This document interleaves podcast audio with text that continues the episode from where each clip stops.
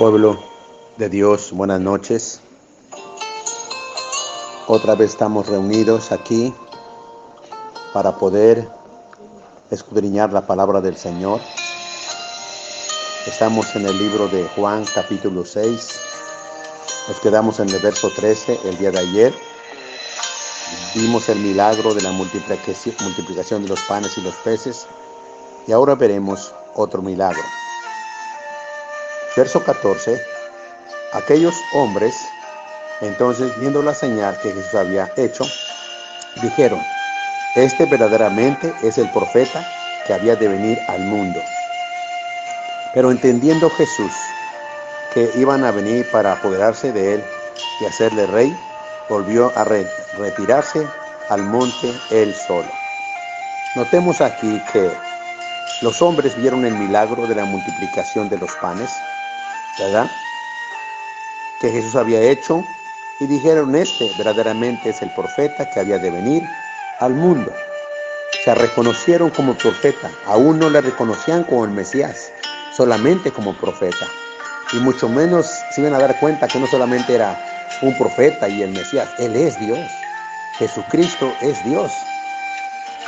Pero entendiendo Jesús que iban, para, que iban a venir para apoderarse de Él, y hacerle rey, volvió a retirarse al monte él solo.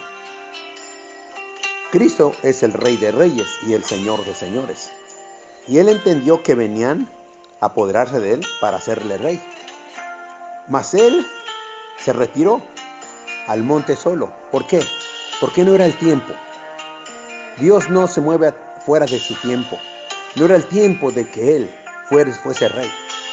Tal vez más adelante llegaremos cuando él se monta en un asno, un hijo de asna, un pollino, y hace su entrada triunfal.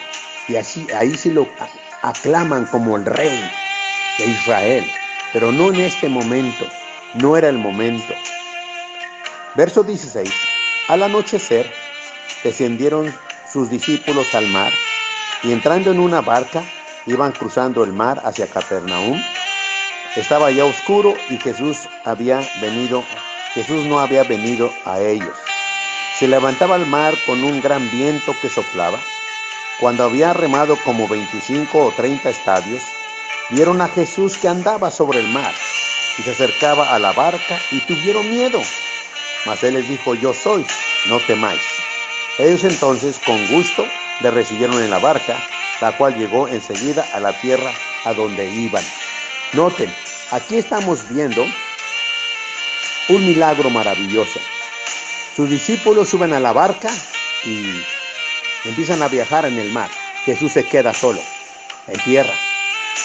Pero cuando ellos iban remando y, el tiempo se puso difícil y eran vientos fuertes y contrarios, en ese momento Jesús iba hacia ellos andando sobre el mar.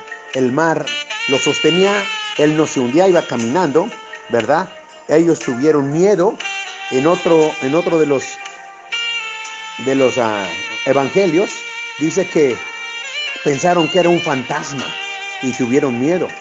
Cuando aquí Jesús dice, yo soy, no temáis.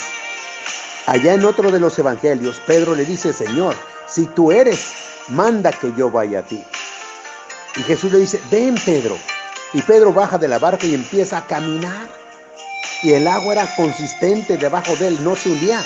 Pero Pedro volvió, bajó la vista y miró hacia abajo, miró los vientos, miró las circunstancias y empezó a hundirse Pedro. Qué importancia de mirar a Jesús siempre. La Biblia dice, puesto los ojos en Jesús, el autor y el consumador de nuestra fe.